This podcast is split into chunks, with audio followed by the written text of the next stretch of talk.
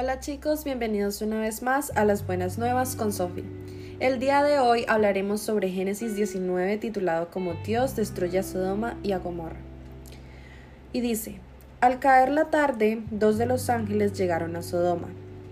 Lot estaba sentado a la entrada de la ciudad, y en cuanto los vio se levantó para saludarlos. Sin levantar la vista se inclinó ante ellos, en señal de respeto, y les dijo, Señores, estoy para servirles.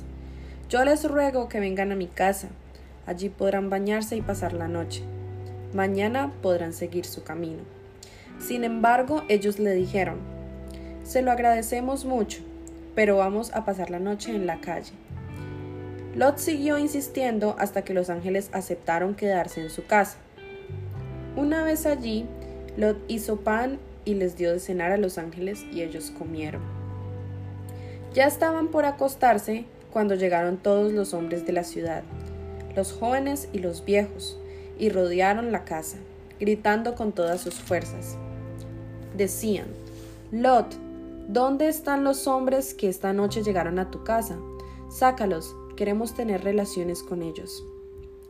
Lot salió para hablar con ellos, pero al salir cerró la puerta. Allí afuera les dijo, Amigos míos, no hagan algo tan malo. Yo tengo dos hijas solteras que nunca han tenido relaciones.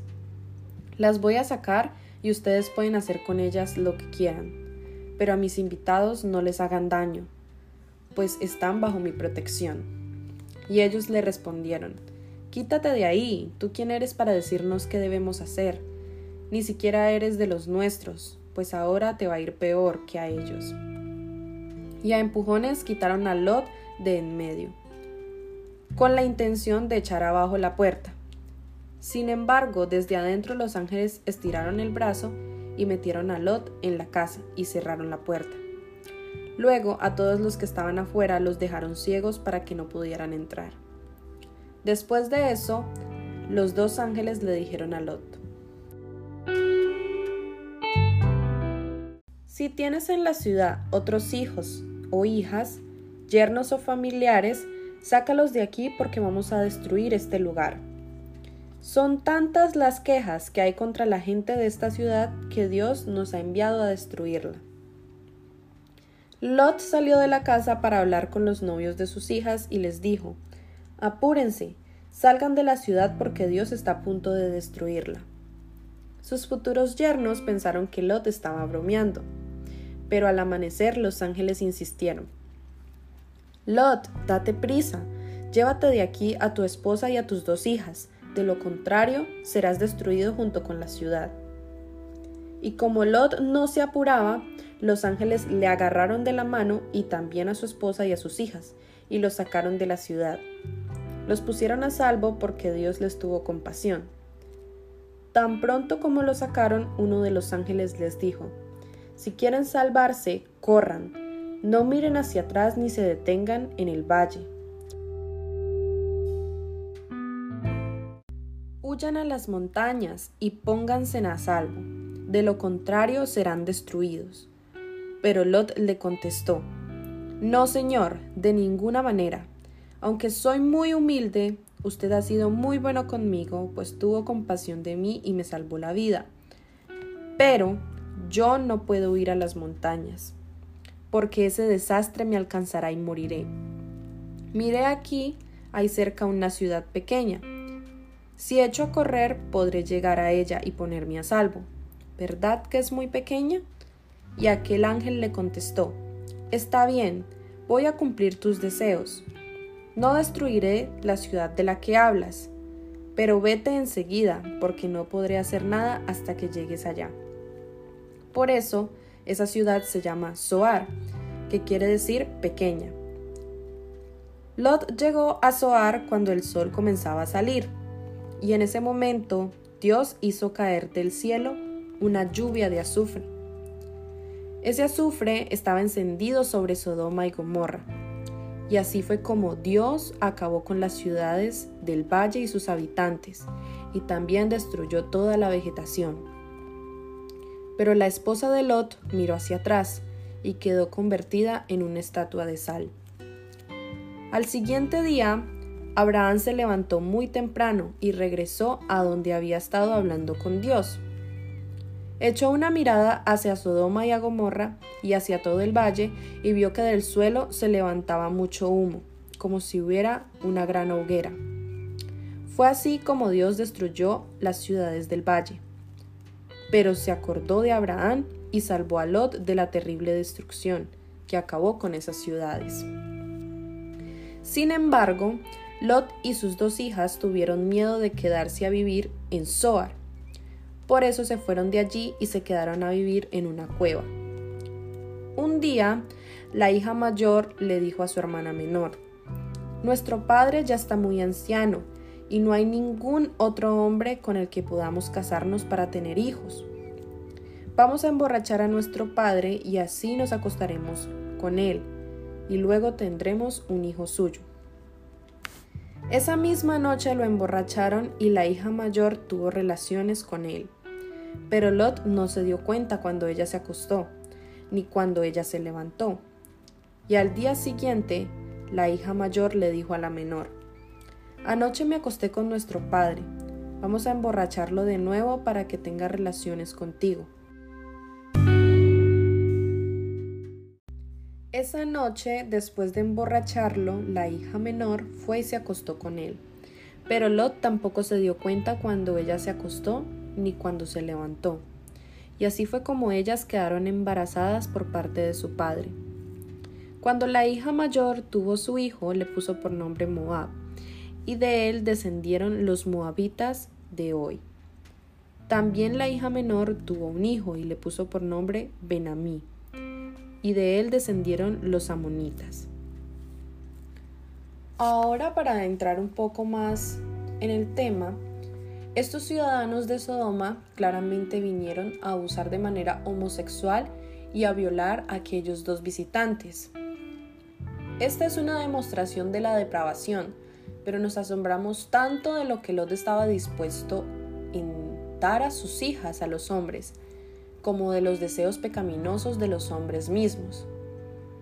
Ahora hablando sobre la esposa de Lot, aparentemente lo malo que hizo no fue solo mirar atrás, sino que lo que su corazón deseaba era volver.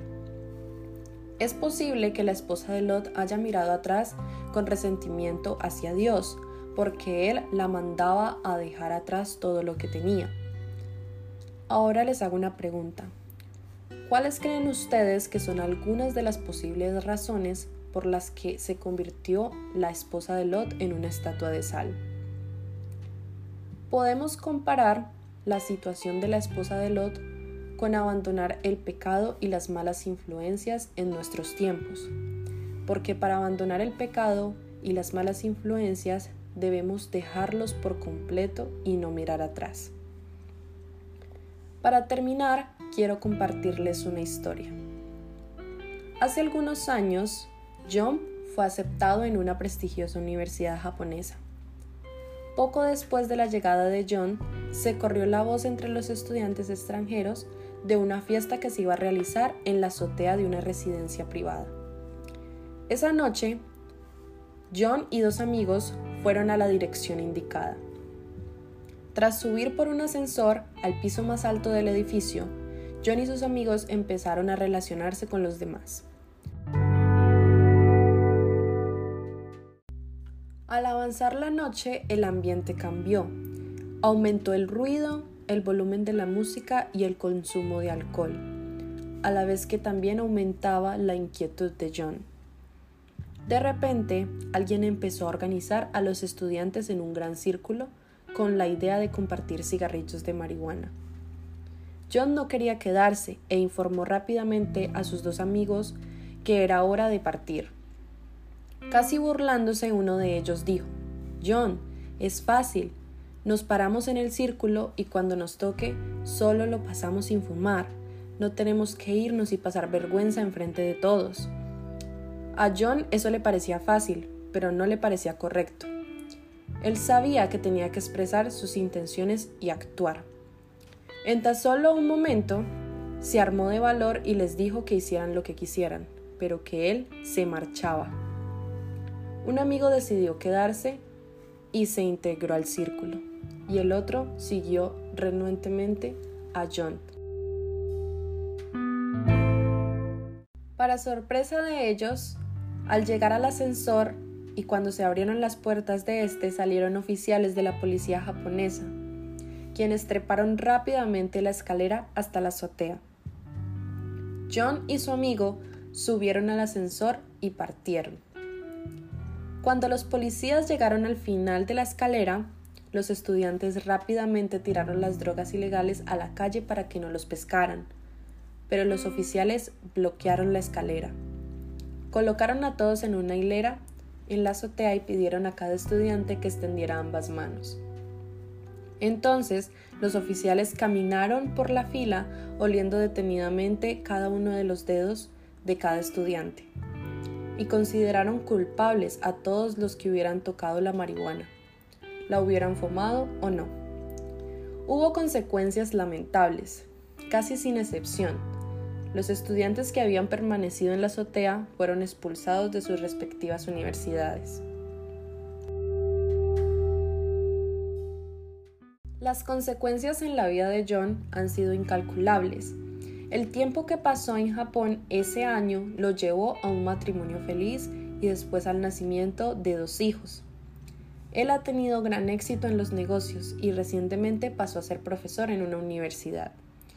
Imagínense lo que habría sido de su vida si no hubiera tenido el valor de salir de esa fiesta esa noche en Japón. Habrá momentos en que ustedes, al igual que John, tendrán que demostrar su recto valor a la vista de sus compañeros, lo cual podría resultar en desprecios y burlas. Así que tengan valor y sean fuertes.